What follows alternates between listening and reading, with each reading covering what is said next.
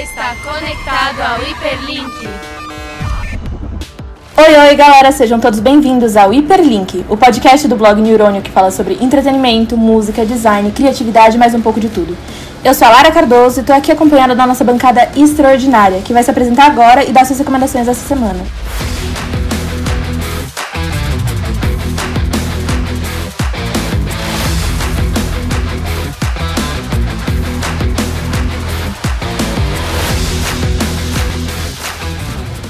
Marcela? Oi, gente, eu sou a Marcela e a minha recomendação da semana vai ser o álbum Like a Virgin da Madonna, porque eu comecei a ler a biografia dela de 60 anos e é muito boa. E esse álbum inteiro é muito bom, eu acho que é o melhor álbum dela, assim, então recomendo muito esse álbum pra vocês escutarem. Nunca envelhece esse daí. Isa. Oi, gente, eu sou a Isabela. A minha recomendação da semana vai ser o livro Jurassic Park, porque é meu preferido e as pessoas esquecem que tem um livro. Só, não tem só filme, gente. Nossa, gente, eu realmente eu também nem, eu não lembrava, mas que, que bom. André, fala aí. Opa, meu nome é André, né? É, a minha recomendação da semana vai ser WandaVision. E como hoje é sexta-feira, provavelmente lança um episódio novo. Então, sai do podcast, vai direto pro Disney Plus e vai assistir. E aí, Marina? Eu sou a Marina e a minha recomendação da semana é o álbum Wonder do Shawn Mendes, que musicalmente é, foi, me surpreendeu bastante e é bem diferente do que ele andava fazendo antes. Então, é isso. Eu ainda não ouvi, mas tem feito bastante barulho isso, hein? Pedro? E aí, gente, tudo certo? Meu nome é Pedro e minha indicação é The Office. Eu sei que é um pouco antiga, mas tipo, eu demorei bastante para assistir por, por conta de preguiça, mas vale a pena. E essa indicação. Nossa, nunca fica velha mesmo essa daí. Agora, é, a minha indicação da semana ia ser uma coisa, mas eu mudei porque esses dias é, lançou o um novo trailer, o primeiro trailer da série Shadow and Bone, inspirada nos livros da Libardugo, do Grishaverse. E assim, se você não leu ainda, aproveita para ler enquanto lança a série, vai lançar dia 23 de abril. É, tem a trilogia, tem a duologia, é sensacional. Se você gosta de mundo fantástico, é a tua praia, pode ir, que garanto que não vai se arrepender. Bom, e com isso, a gente vai pro nosso tema do dia.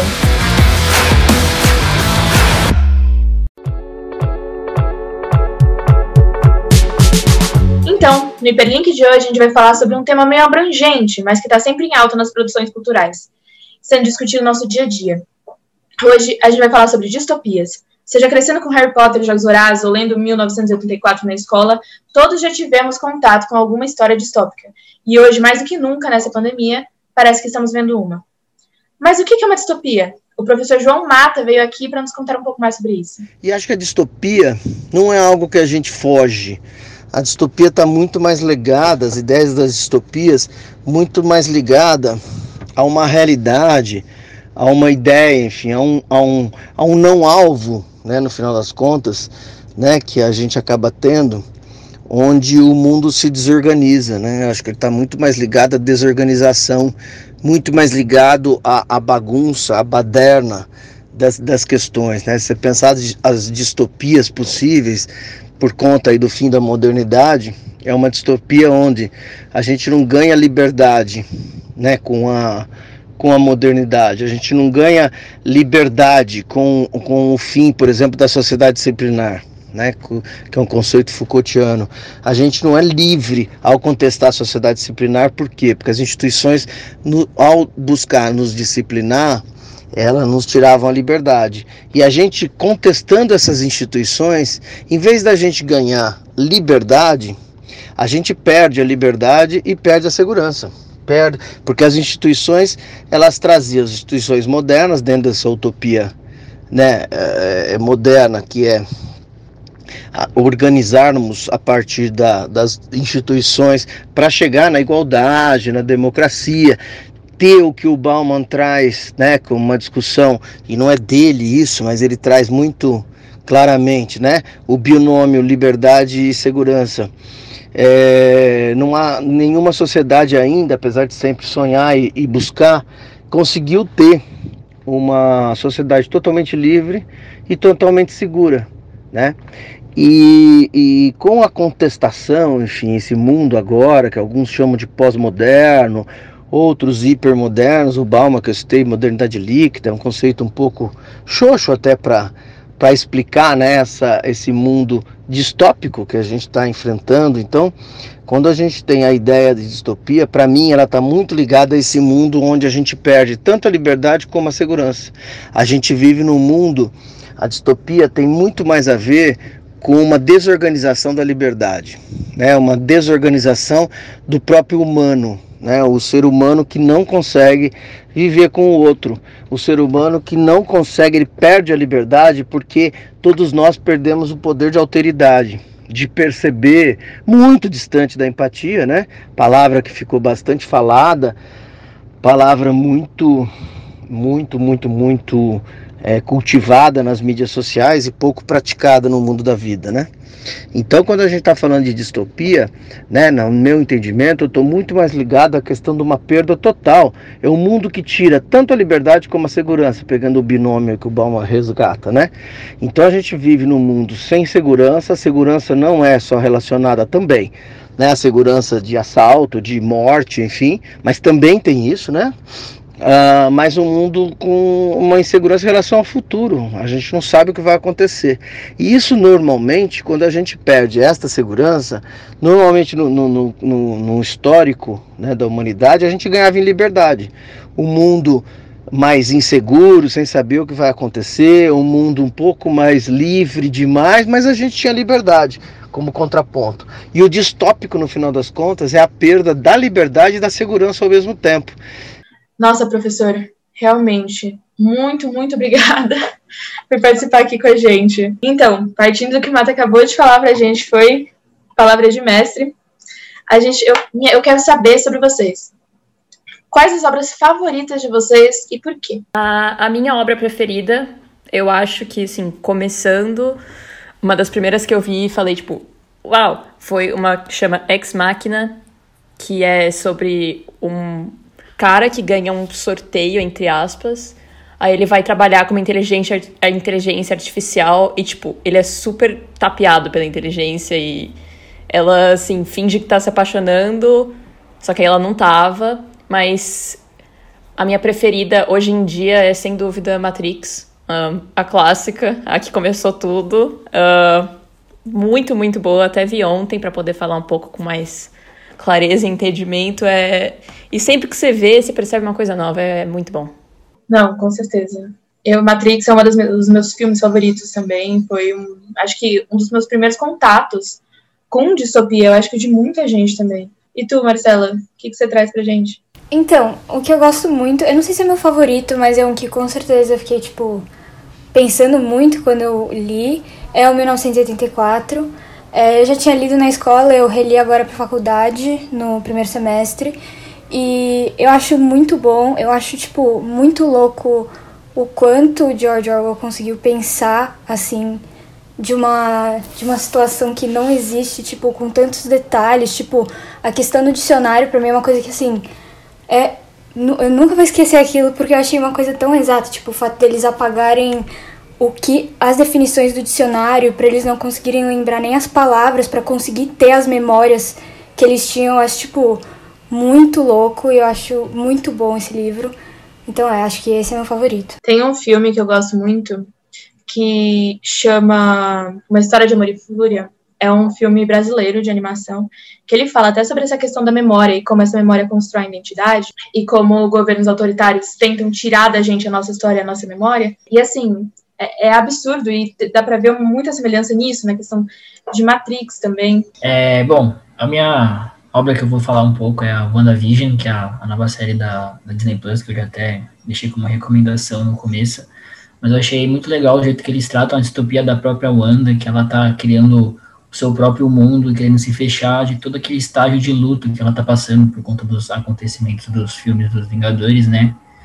E é uma fuga da realidade, assim, que ela tenta manipular o máximo de pessoas possível para tentar ficar bem e acaba criando uma distopia não só, tipo, para ela mesma, como para as pessoas que ela ama, como para as pessoas que ela nem conhece, entendeu? Nossa, eu ainda, eu ainda preciso continuar, mas sim, e é uma distopia, sim, é uma das mais novas que a gente está recebendo agora e que está desenrolando muito bem, principalmente no, no momento que a gente está agora da pandemia, tá funcionando muito para conseguir fugir um pouco. A gente vai falar até um pouco mais sobre isso depois. Voltando um pouco na questão da memória, você falou o filme que você tinha falado, esse da memória? Uma história de amor e fúria. Porque tem um que me lembrou muito que você falou, que é o doador de memórias, que é exatamente isso. Tipo, eles vivem numa, numa sociedade que eles não lembram de nada, só que tem um cargo que, tipo, pouquíssimas pessoas têm, tem um cara que tem, que ele tem todas as memórias da sociedade toda e aí é bem isso, tipo, a identidade da sociedade em relação à memória, tipo, o que eles têm, o poder que eles têm para decidir o futuro deles e tudo mais, eu achei muito parecido com o que você falou. Tem até uma frase que fala que quando a gente viver sem conhecer o passado é viver no escuro, né? Conhecer a nossa hum. história, sem ter memória. Exatamente. Então, eu acho que assim, é essencial. O Doador de Memórias é um que, nossa, tava no fundo da minha cabeça que eu agradeço muito por tu me lembrar, porque não teve tanta, tanto sucesso quanto deveria ter tido nos cinemas. É, realmente. E aí, Pedro? Então, cara, antes de começar, vocês estavam falando de Matrix, eu acho que vale lembrar também que Matrix 4 tá vindo por aí. Eu acho que, não sei se sai no final desse ano ou não. Acho que vai ser bem interessante, porque, tipo, hoje em dia a gente cresceu vendo e a rapaziada que via antigamente, hoje em dia, tipo, totalmente adulto, o povo mais velho. Então acho que vai ser bem interessante ver essa questão com hoje em dia, né, do mundo.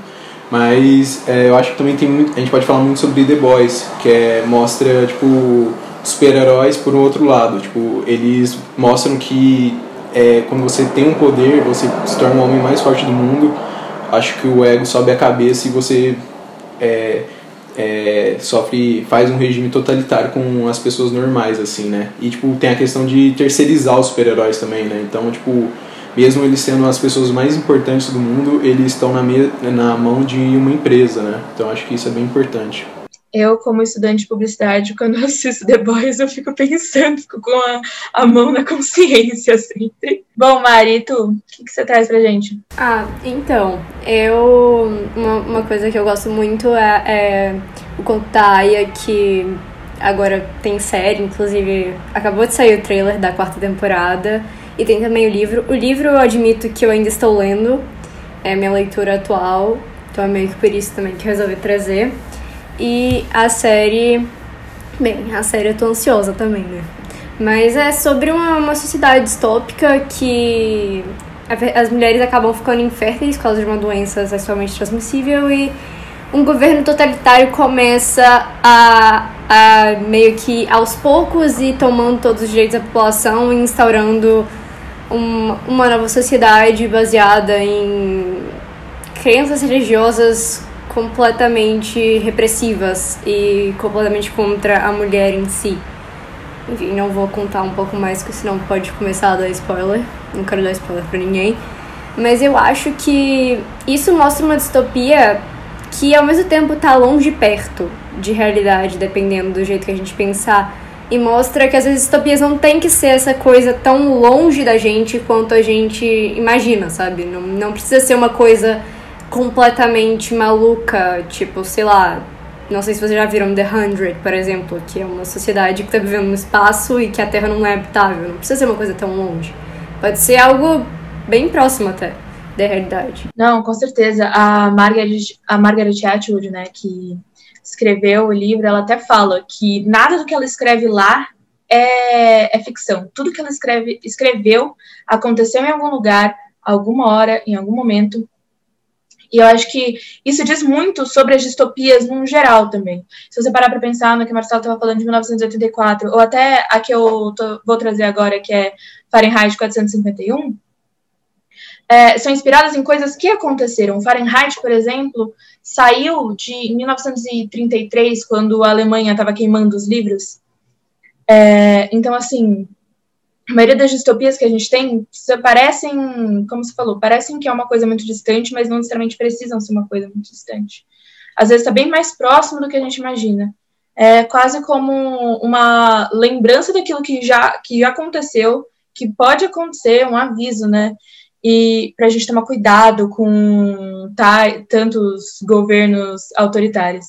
E com isso, eu acho que o Mata, inclusive, pode falar um pouco mais sobre a importância dessas obras para denunciar tais regimes autoritários. Sempre são muito importantes. O que eu não gosto muito, não vejo, não gosto no sentido de like e dislike, mas vejo como algo extremamente importante da gente entender como não é, é, sem uma utilidade direta para as coisas é quando a gente começa a romantizar.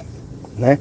A gente romantiza, tem muita obra que se pretende distópica, se diz distópica, se vende como tal, porque isso virou um grande produto né, no mercado, um grande chamariz, um grande chamariz é um nome antigo, né? Um, uma grande forma, né? Eu lembro quando eu trabalhava na Unilever, a gente falava malho de vendas, né? Que é uma expressão assim só para vender, enfim, uma expressão mais utilizada, que ela é mais profunda, mas eu uso só para para vender produto audiovisual, ou seja, digo, digo que é uma obra distópica, como é o Black Mirror. E você vai olhar, não tem nada distópico ali. Você tem uma questão muito próxima de uma realidade aí possível, não tem nada distópico, não tem nada ali próximo desses dessa ideia de liberdade, perder liberdade perder segurança, né, em relação à vida, que é a visão minha da distopia. Então acho que sim, tem que ter, acho que as obras de stop são muito importantes para mostrar as coisas, só não gosto, só vejo como não útil, vai, vou usar essa palavra, às pessoas quando isso é romantizado, como isso fica deslocado do tempo do mundo da vida. Tem game muito distópico e muito interessante. Agora, o game precisa ser olhado também como uma possibilidade na vida. Não é só no game, pô, que muito louco, tá lá no game como algo impossível da gente enxergar. Eu vejo a distopia como não sendo o contrário da utopia nesse sentido. A utopia é muito mais um alvo objetivo, não é uma possibilidade. A distopia não é uma impossibilidade. A distopia é um anti-alvo, mas no sentido que se a gente deixar passar, escapa por meio da nossa mão. E ao escapar por meio da nossa mão, ela se torna, ela se torna possível, ela está do nosso lado, ela está no vizinho, ela está no prédio, ela está no síndico do prédio, né? nesses pequenos poderes, os poderes por aí que usam o autoritarismo, né? a invasão da vida do outro, né? como algo justificável. O meu medo dessa, dessas, eh, desses regimes totalitários, por isso é interessante, sim, obras distópicas é porque eles são sutis hoje, eles não são mais regimes né, como foi a ditadura no Brasil, né? Um golpe militar, um golpe onde os militares saem né, dos seus quartéis aí, vão lá prender os, os, os civis ditos inimigos, inimigos deles, né? Nunca do povo, mas uh, o nome, a palavra democracia perdeu totalmente o sentido desde então no Brasil. Né? Então nós temos aí o que? Nós temos aí claramente hoje uma possibilidade sutil de não de um golpe, porque isso o golpe não, é, não vai ser dado só de uma vez, ele vai acontecendo aos poucos e vão encontrando é, é, é, justificativas, né? justificativas religiosas, vão procurando um Deus, um Deus que justifica ter arma em casa, um Deus que justifica odiar o outro só porque o outro tem um, um gênero, uma orientação sexual que não é a sua, enfim. Então é o fim da alteridade, né?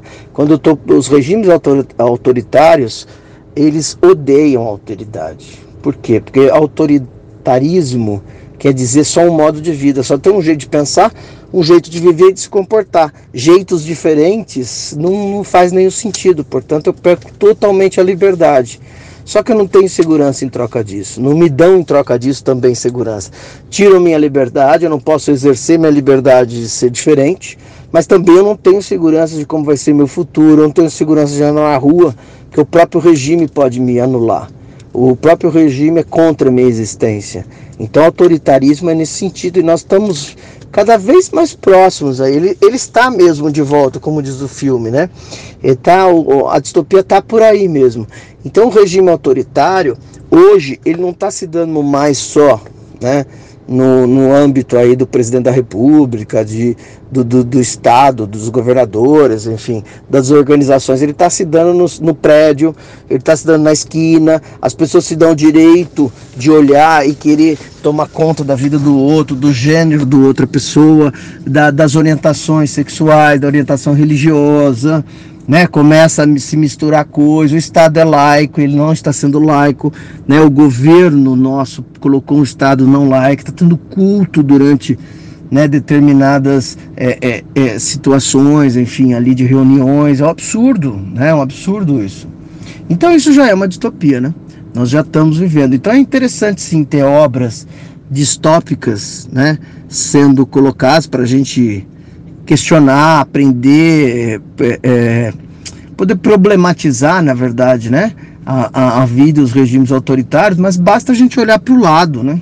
O discurso do Trump, enfim, são discursos já que, que, que dialogam, né, que namoram aí de mãos dadas aí com essa ideia de com esse distopismo dessa ideia distopia, né? Desculpa, distopismo não existe. Com essa distopia, com essa ideia de, de perda de liberdade e de segurança, que é a pior coisa que pode acontecer para uma sociedade. São séculos para a gente recuperar isso. Nossa, o Mata, nossa, falou bem, né? Mas, enfim, Acho que. Acho que todos acabamos concordando um pouco com o que ele fala. A gente teve até uma parte meio, parece que pesada de lembrar de todas essas distopias que estão fazendo muito parte da nossa vida agora. Mas e aquelas distopias que cresceram junto com a gente? Ok, a gente pode ter crescido junto com Matrix, pode ter crescido junto com 1984, mas tem aquelas que a gente conhece desde pequeno, quando a gente nem sabia o que significava distopia ainda. Quanto vocês acham que Jogos Vorazes, Percy Jackson, Harry Potter, Divergente, influenciaram a nossa geração Z? Ah, então, eu acho que assim, a gente é muito caracterizado por isso. Acho que, tipo, qualquer pessoa hoje em dia vai lá e fala: ai, a minha casa é o Puff, meu Deus, sei lá o que, é, é o. Ai, sei lá, eu não assisti, me perdoe, mas não assisti Percy Jackson, mas sei lá, e do Divergente eu com certeza estaria no time daqueles loucões lá, sabe? Tipo, é, eu acho que muita, todo mundo hoje em dia da nossa geração vai em algum momento, tipo, falar o que é, tipo, as características e tudo mais. Então acho que isso define bastante a gente hoje em dia. E acho que quando a gente assistia, a gente sempre ficava com o negócio de tipo, nossa, imagina como seria, como seria se a gente estivesse vivendo isso. E também a gente costuma fazer, tipo, relações com com isso até hoje. Tipo, Ana Maria Braga tá pintando o cabelo, as pessoas falam, nossa, parece alguém da capital, sabe? Tipo, todo mundo com. Tipo, todo mundo usa essas referências. Então acho que é meio uma base para todo mundo, assim, da nossa cidade. Eu tenho tweetado, inclusive, muito frequentemente sobre as semelhanças entre Ana Maria Braga e o Caesar de Jogos Vorazes. Mas sim, nossa, eu acho que uma coisa que aproximou muito da juventude da geração Z foi a questão, essa mesma da gente se identificar primeiro lugar com os personagens, né, que são muito próximos a gente, apesar de parecer que eles estão no universo, assim, às vezes estão, mas uh, de vez em quando, às vezes eu acho que a gente está cada vez mais próximo, né? Um universo totalmente fantástico. É, sempre teve aquela, ah, não, porque eu sou personagem tal, é, igual você estava falando, minha casa é Lufa-Lufa, minha mãe é Atena, papapá, e isso trouxe muito próximo, né? É que você estava falando de identificação, e, e assim, eu fui uma pessoa muito influenciada por literalmente todos os. Todos, todos, todos mesmo que você falou, todos você mencionou. Eu, eu sempre, sempre me autodenomino a filha de Apolo, porque sou bem iniciada em Percy Jackson, Harry Potter também. Como eu falei, eu tenho uma tatuagem de Harry Potter. Sou da Corvinal, caso vocês queiram saber. E, assim, e Divergente também. Nossa, eu, eu acho que acaba que a gente vai moldando nossos comportamentos um pouco quando a gente começa a ler isso desde pequeno, moldando um pouco baseado nisso, sabe? E vendo isso um reflexo do que a gente quer ser. Mesmo estando longe da gente, mesmo sendo algo repleto de magia, ou uma sociedade completamente diferente da nossa, dividida, ou, ou uma sociedade que tem a ver com os deuses, assim, eu acho que acaba que a gente a gente vai se moldando e tentando seguir aquilo como um reflexo do que a gente quer ser. Nossa, sim, sim. Eu acho que teve uma influência absurda. E nisso até. É, tanto que esses, esses personagens, essas histórias, eles acabaram fazendo com que a nossa geração ela fosse protagonista do, do ativismo atual. Porque nas histórias que a gente lia, é, ninguém esperava que os adultos resolvessem as coisas, porque os adultos normalmente não, não resolviam. Quem começou a revolução foi a Katniss, com seus 16 anos de idade. Então a gente está meio que, diria que, acostumado a tomar partido. Então, acho que isso influenciou muito no protagonismo para questão ativista, tudo. É, primeiro, como qualquer pessoa da geração Z, né, eu cresci, tipo, muito próxima de Harry Potter, principalmente. Minha mãe falava, pelos primeiros, assim, oito anos da minha vida, que ela estudou em Hogwarts, então, tipo, eu cresci, assim, eu nem estudava, eu falava assim, gente, minha mãe é bruxa, duh, eu vou pra Hogwarts, duh. Não fui, né, tô aqui. É, mas assim, tipo, pensando nisso, eu passei muito tempo da minha vida imaginando como ia ser, né, Hogwarts, pós-Voldemort, essas coisas. Minha mãe falava assim, ah, porque eu conheci o Dumbledore, né? Aí eu vivi na época que o Voldemort estava lá. Então, eu realmente achei que eu ia me, me inserir nesse mundo. Só deixando claro, eu sou da Lufa Lufa também. É... E eu acho que Harry Potter sem eu perceber, eu fui perceber bem depois, assim, me influenciou bastante. Só que eu lembro muito da primeira vez que eu assisti Jogos Vorazes, né? Eu acho que, opiniões controversas, o primeiro filme foi, tipo, o topo, topo, topo, assim, desses filmes jovens de distopia, assim. Depois os outros ficaram meio, ah, legal. Mas o primeiro filme de Jogos Vorazes foi assim, nossa, ah, não teve uma criança que ficou, tipo, gente, eu vou, vou lutar agora, vou aprender a, sei lá, Krav Maga. É, e eu lembro que começou muito uma jornada de duvidar das coisas, né? E aí, até hoje, você vê e você pensa, nossa, cara, tem uns entretenimentos que a galera via antes que é assim, tipo, muito errado, né? Aí você pode até fazer essa comparação, assim, a galera de Jogos Dourados se divertia em ver é, as pessoas se matando e hoje em dia, sei lá, a galera gosta de ver os abuso psicológico lá do Lucas no BBB, sabe? Doideira. E eu me considero uma pessoa muito, tipo, sempre me posiciono politicamente, é assim, né? E socialmente, um, tipo, sempre, assim. E eu acho que se não tivesse tudo isso na minha infância, não, não, não faria. Então, é dando também acho que um gancho do que a Isa falou, porque, tipo, mesmo dos mínimos detalhes de ativismo aos máximos, por exemplo, em Myanmar teve, tá tendo um golpe militar, né? E, tipo, o símbolo da, do povo contra o golpe militar é o símbolo da Katniss, quando, tipo, ela luta contra a capital, né? Então acho que é super, tipo, mesmo sendo ficção, traz pra, tipo, realidade. E também, tipo, eu não sei, eu acho que a gente foi uma geração que cresceu com várias referências, né? Tipo, Harry Potter, Jogos Vorazes, Maze Runner. Eu não sei, tipo, hoje em dia, é, eu olho para as crianças de hoje em dia, eu não vejo, tipo, filmes que trazem tanta esse cenário de magia. Acho que isso foi mais para nossa geração e eu acho que talvez eles estão perdendo um pouco da magia que a gente cresceu. É, eu achei bem interessante esse negócio que o Pedro falou, de, tipo, as crianças de hoje em dia, elas não estão mais, tipo, tendo essa, acho que pode falar pegada, né, que nem a gente tinha, por exemplo, o que a gente tinha visto, e acho que acaba influenciando muito no que a gente acaba, tipo, vendo socialmente como as crianças se posicionam, tipo, acho que, sei lá, com 15 anos, é, eu via pessoas, tipo, quando eu tinha 15 anos, muitas mais pessoas se posicionando politicamente do que eu vejo hoje, entendeu?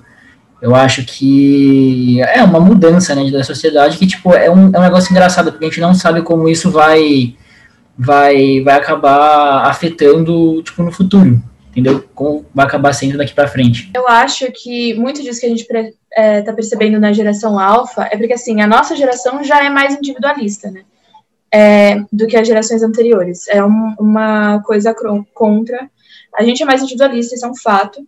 Agora, é, todos os, essas, uh, os bebês né, que estão crescendo agora com o iPad na mão, parece que tudo fica um pouco mais diluído.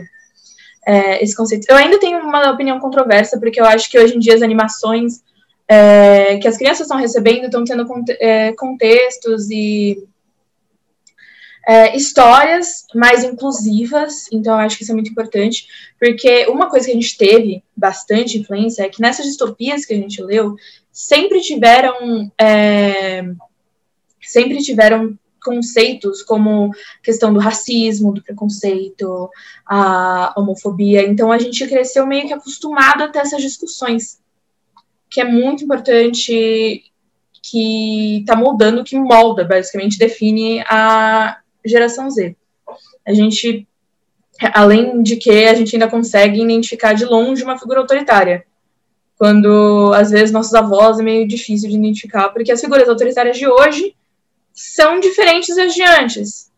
Então, tem muita coisa similar, mas às vezes para notar precisa de prestar atenção em outras coisas. Então, puxando um pouco agora que a Lara falou uma coisa parecida que eu ia falar, que tipo o Pedro tava falando, é, eu acho que é muito de quem tá produzindo conteúdo, né? Então, por exemplo, a gente cresceu com a galera de, sei lá, 20, 30 anos criando é, conteúdo. Então, assim, tipo, nasceu nos anos 70, 80 e viveu um monte de coisa, assim, tipo, governos autoritários, viveu, tipo, Guerra Fria, final de guerra. Então, por isso que tinha tanto, tipo, histórias sobre coisas autoritárias, assim, tipo, revoltas, né? A Katniss se revoltando contra o poderosão lá, que eu esqueci o nome agora, Snow. Aí, foi por isso que a gente cresceu. A gente cresceu, tipo, vendo isso.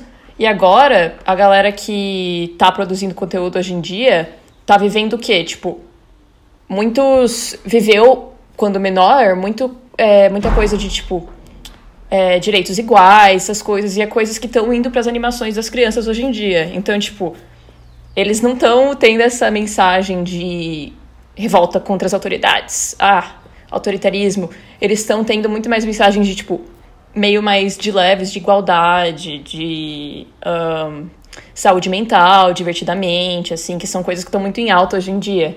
Então, acho que depende muito de quem. Aí, aí quando a gente crescer a gente viveu tanta coisa, assim, tipo, com meus meros quase 20 anos, né? Pandemia, um monte de revolta, um monte de coisa. Vai saber os, os conteúdos que a gente vai estar tá produzindo. Então, vai ser provavelmente alguma coisa, tipo, sei lá, talvez doenças.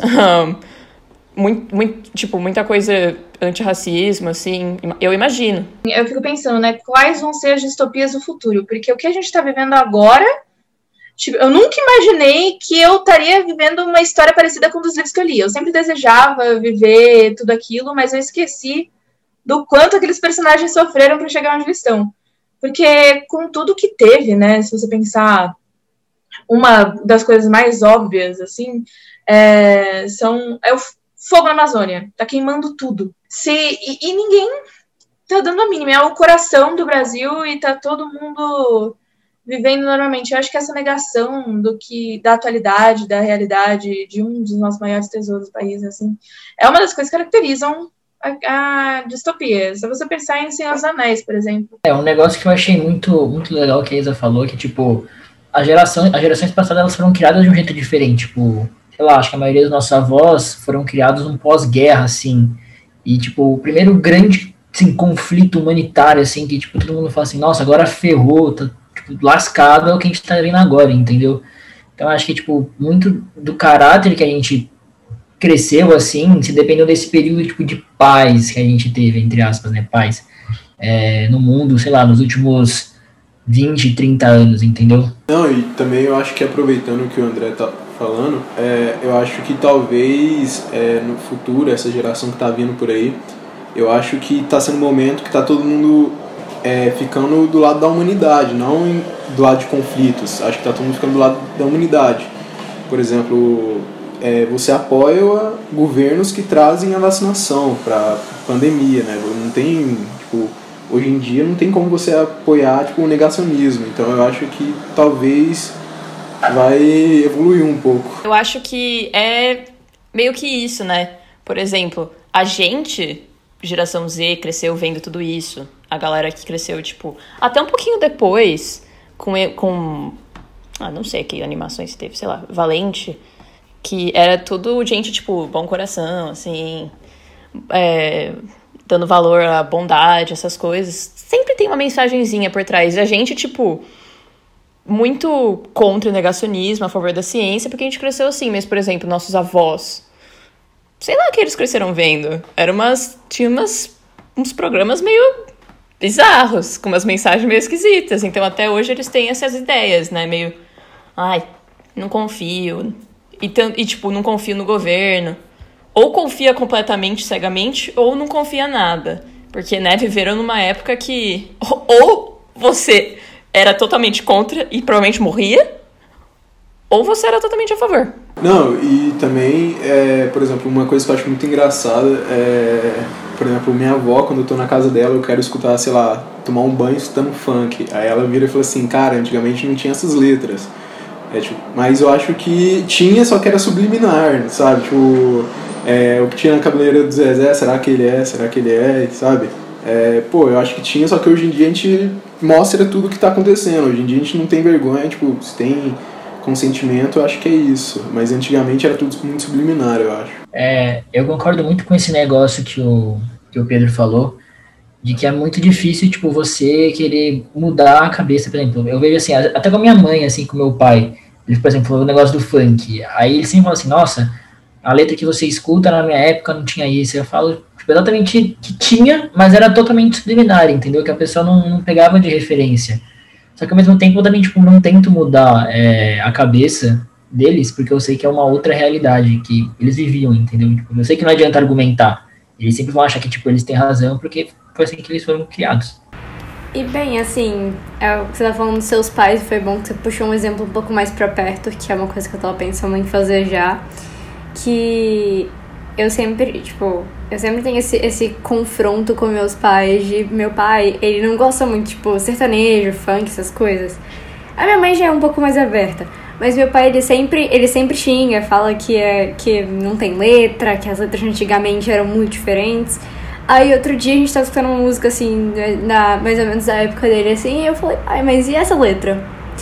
Aí eu falei, é, é, dif é diferente, mas não é, né? Tipo, a única coisa diferente é que a gente tá sendo, a gente tá sendo explícito, a gente não tá disfarçando. Aí a gente assistiu esses dias também Grease, que é um musical da época deles, e aí eu falava, eu falei com ele, tipo, é um filme bom, mas pensa, a diferença que foi Grease de High School Musical, por exemplo, que Grease foi uma coisa que eles cresceram na, musical da adolescência deles, da idade dos meus pais, no caso, e High School Musical foi o musical da minha, da minha infância e adolescência. Então, eu via o quão diferente é. Em Grease, é, tipo, tem uma, um, uma conotação sexual muito maior tem várias, várias coisas muito mais explícitas em High School Musical não tem nada, sabe? Teve beijo no segundo filme. E um beijo bem mais ou menos, sabe? Então, assim, sei lá, eu acho que a gente acaba eles acabam censurando muita coisa, mas é porque depende do aspecto que você tá olhando, sabe? Eu acho que, assim, é, é muito mais fácil, até voltando tudo pra questão da, da distopia, é muito mais fácil a gente identificar isso hoje do que eles, porque a gente cresceu na internet. A gente cresceu na internet tendo contato com muita gente. Então, a forma como a gente aprende as coisas, como a gente conhece as coisas, é totalmente diferente da forma que eles que eles receberam informação. Então, acho que é uma coisa assim que é muito mais fácil para a gente perceber, não só por conta é, das coisas que a gente leu, mas da forma de como a gente chegou essas, até essas coisas. Por exemplo, eu conheci o que? Eu conheci Jogos Vorazes por conta do Facebook. Então, é, eu acho que é uma coisa muito importante de anotar aí. Mas eu acho, ó, High School Musical, quando eu era pequena, eu queria muito estar no musical. Assim como eu queria muito estar em Harry Potter. E a gente tem que concordar que uma marca importante dessas obras que a gente estava falando é que o quanto a gente quis fazer parte delas. Mas vocês, o que vocês acham por que disso? Por que, que a gente quis tanto fazer parte desses mundos? Eu acho que, primeiramente, foi tipo, para mim, pelo menos, Harry Potter, como eu já falei, né, muito importante na minha vida, uns oito anos, eu achando que era real. É, então foi uma coisa que eu me identifiquei mesmo, assim. Aí sempre tem uma pessoa que é tipo a revolucionária. Vamos para o Harry, a Katniss, a Percy Jackson e os amigos. Um, e assim, tipo, eles sempre são. Eles pegam uma coisa que ninguém mais estava pegando e falam: oh, não, tá errado isso aqui, tá errado. E, tipo, aí começa a convencer a galera e sempre é, tipo, contra todas as vontades. Eles vão lá e falam: não, se a gente fizer isso aqui, todo mundo vai melhorar. E aí você fica, mano, imagina que legal se eu, com meus meros 11 anos, assistindo, sei lá, Harry Potter parte 2, vendo todas as cenas lá de guerra, se eu fizesse alguma coisa assim, aí, tipo, o mundo todo pegasse, tipo, uma coisa super horrível que tava acontecendo e a gente, tipo, acabasse com ela, né? E não necessariamente, tipo, ser o escolhido, mas fazer parte da mudança, assim, é uma coisa que é, foi a maior mensagem que a gente cresceu, foi, tipo, faça parte da mudança. é, se tem alguma coisa errada que você começa a duvidar, co vai contra. Aí eu acho que a gente crescendo com isso, a gente tem muito mais probabilidade de, tipo, denunciar o que tá errado, assim. Não, porque eu acho que dá meio que uma capacidade pra gente, sabe? Eu lembro quando eu era mais nova, com os meus 11, 12 anos, eu lembro, nossa, mas se o Harry Potter com 12 anos conseguiu derrotar um basilisco, por que, que eu não consigo fazer isso daqui e isso, aquele ali, sabe? Então eu acho Total. que tem muita influência em relação a isso. E sendo, tipo, a Katniss mostrava, sempre mostrava, tipo, o começo, assim, nos filmes. É, o Harry perdendo os pais, a Katniss morando em situações precárias, o Percy lá, tipo, a mãe dele, não lembro o que acontece, gente, eu não era tão fã de Percy Jackson, tinha a mãe dele, acontece alguma coisa com a mãe. Aí o pai, tipo, ele não conseguia falar com o pai dele, ele não conseguia falar com, com o Poseidon, ele ficava tipo, pai, cadê você? É, então ele, ele era mais perdido, ele não tinha contato com o mundo dos deuses, e era sempre eles. Era sempre, tipo, quem. Então, se você não era, tipo, a pessoa mais legal, a pessoa mais esporte, tipo, fazia esportes, assim, você tinha meio que esperança, tipo, ah, mas pode ser eu. E é isso que eu achava. Eu achava que podia ser eu. Ter o, o nosso sonho de ser o protagonista da própria história. Que a gente sempre é, só que às vezes a gente acredita que não. É, eu acho que é muito, muito isso que a, que a Isa falou. Eu ia falar mais ou menos parecido, mas é tipo um negócio meio que. Por mais que, tipo, o conflito esteja muito grande, assim, o problema da pessoa esteja muito grande, sempre vai acabar com, com um final perfeito, entendeu? Então, é, é tipo, os caras são sempre, tipo, perfeitos, assim, entendeu? Porque por mais que, tipo, sei lá, o Harry Potter tem quantos filmes mesmo? Sei lá. É, por mais que, tipo, nos oito. É, o, negócio esteja, tipo, muito ruim, no final, tipo, acaba ficando bem, entendeu? Tipo, por mais que tenha uma história ruim, a, história acaba, tipo, se confortando, entendeu? É a questão do conforto por saber um propósito, por saber que vai ficar tudo certo, a, o conforto de ter uma definição bem clara do certo e do errado que a gente, a gente não tem aqui fora. Então, é, são, são muitas coisas assim que deixam a gente com essa vontade de ir pra Hogwarts. É que, tipo, a gente tava falando da, da questão dos finais felizes, do conforto de, de, de, ter essa, de ter esse propósito e tal. Acho que todos aqui podemos nos identificar com alguma parte da vida que a gente, tipo, sempre pensava no porquê que a gente tá aqui, sabe? E se não pensou, um dia ainda vai pensar nisso, porque todo mundo passa por isso.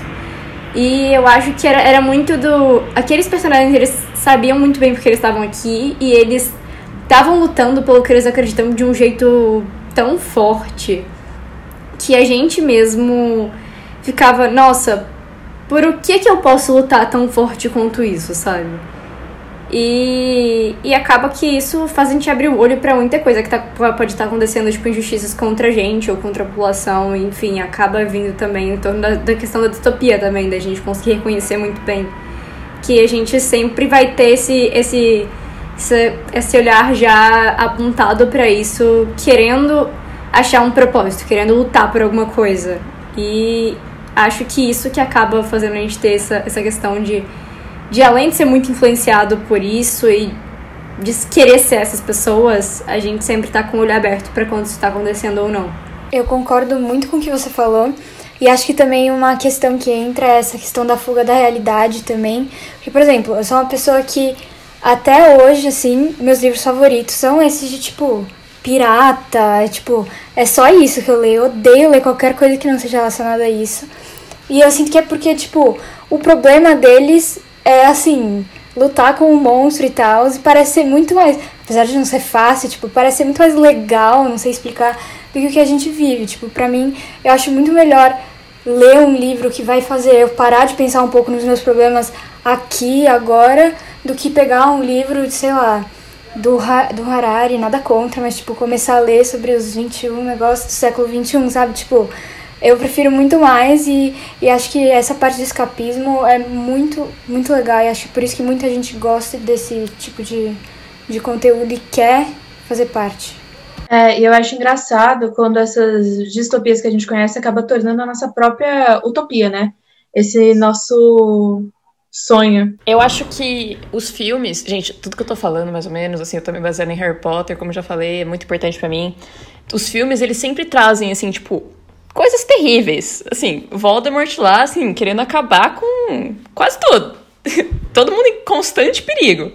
Mas sempre trazia uma coisa muito forte, tipo, tenho muitas. Muito mais do que dessas cenas terríveis, memórias muito fortes de, tipo, coisas incríveis que tinha em Harry Potter, tipo, as amizades, era todo mundo super engraçado, super amigo. É, as, literalmente, a magia era, tipo, uma coisa muito linda. Então era uma coisa que, assim, mesmo com toda essa coisa negativa, eles falavam assim: ainda tem muita coisa boa nesse mundo. Você pode, tipo, lutar contra o mal e se divertir com seus amigos. E, tipo, sair pra comer uma balinha divertida com eles. E, assim, era um sonho, né? Você, tipo, enquanto você, você era. Você tava lutando, tipo, pelo bem, o que é uma coisa que todo mundo quer lutar. Não quer que tenha mal, mas se tem mal, você quer lutar pelo bem, né? Então, ao mesmo tempo que você tá lutando pelo bem, você tá lá se divertindo com seus amigos, é, essa fidelidade, tipo, se você tá machucado, ele vai te ajudar, é, não deixar um para trás. Uh, é uma coisa que, assim, a gente leva e a gente quer, querendo ou não. Então, assim, é por isso que eu sonhava com Harry Potter, porque lá parecia que todo mundo era super unido, era. Tinha os lados terríveis, só que assim, tipo, era meio utópico essa coisa das amizades, da, do universo lindo de maravilhoso, os castelos, maravilhoso, assim. Eu tenho muito mais memórias carinhosas do que memórias, tipo, meu Deus, que será terrível. É até interessante a gente chegar nesse assunto, porque a gente trouxe aqui para falar um pouco mais sobre esses sonhos utópicos o psicanalista e professor Christian Dunker. Christian, até onde você acha que uma utopia é saudável, esses sonhos que a gente tem, e a partir de quando ela pode se enquadrar como a fuga da realidade? Tá, é, então, acho que a gente precisa recuperar uh, o conceito político de utopia como um lugar por vir, né? É, um lugar que tem que ver com a cidade, né? A cidade e o sol, tem que ver Thomas More, tem que ver com a arquitetura, né? tem que ver com a, a invenção de um espaço que a gente que não é esse que está aqui, né? a distopia é, no fundo, uma utopia. Né? Ela, ela tenta criar uma utopia pela, pela negação. Né? Dizer, isso aqui não, é, porque isso aqui vai levar naquilo. Então, uh, é uma. É, é, eles trabalham juntos. Agora, é, eu acho que tem um terceiro termo, é, que é o termo que, segundo Lacan, define a presença do desejo do psicanalista na polis, né? na, na, na cidade. Ele dizia assim: não é um desejo utópico isso é para os artistas, isso é para os políticos, né? Também não é um, um desejo distópico, né? Isso é para os marginais, para aqueles que criam assim pela partir da negação, né? É, o desejo do psicanalista é atópico. Ele não consegue se localizar, né? Ele é errante, ele é assim sem lugar, né? Ele representa todos aqueles caídos dos seus lugares, né? E que, portanto, não conseguem nem uh, exatamente se expressar e nem exatamente se, se representar. Né? Então, utopia, distopia e atopia. Né? O desejo de Sócrates, que é morto pela cidade que ele, que ele, que ele tanto amava, é um desejo atópico, ou seja, não cabe aqui. Né? Vamos detonar porque ele não tem lugar nesse espaço-tempo.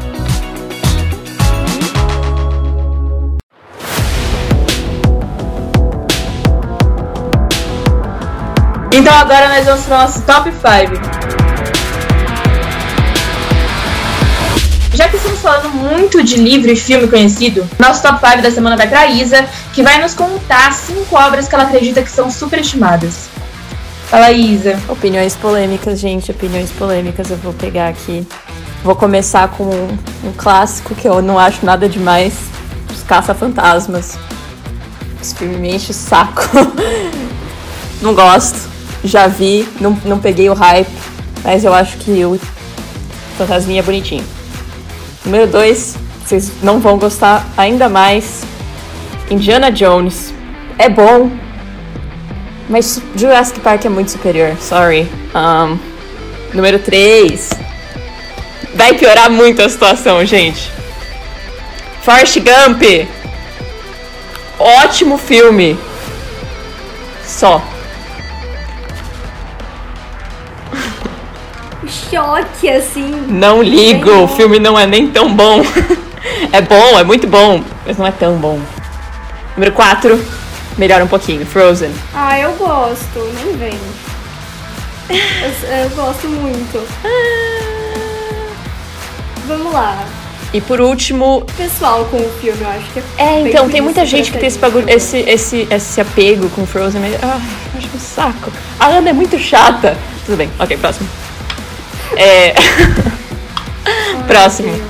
Por fim, e eu acho que o menos com. eu acho que o menos controverso agora é todos os novos filmes do Homem-Aranha. Eu acho o Tom Holland o melhor Homem-Aranha que teve mas os filmes não são bons. Ah, não. Agora, agora a gente dizer da Isa, por favor. Muito obrigada. Foi isso. Eu sou muito chata.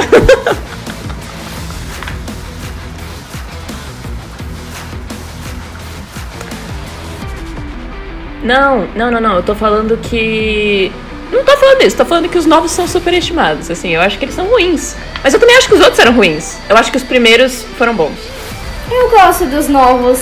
Eu concordo com o que você falou, que Tom Holland é o melhor Homem-Aranha, mas não consigo concordar com o fato de que eles são superestimados, não, porque eles são maravilhosos. É que eu acho que o, o Tom Holland faz um ótimo Homem-Aranha, mas o filme em si fica.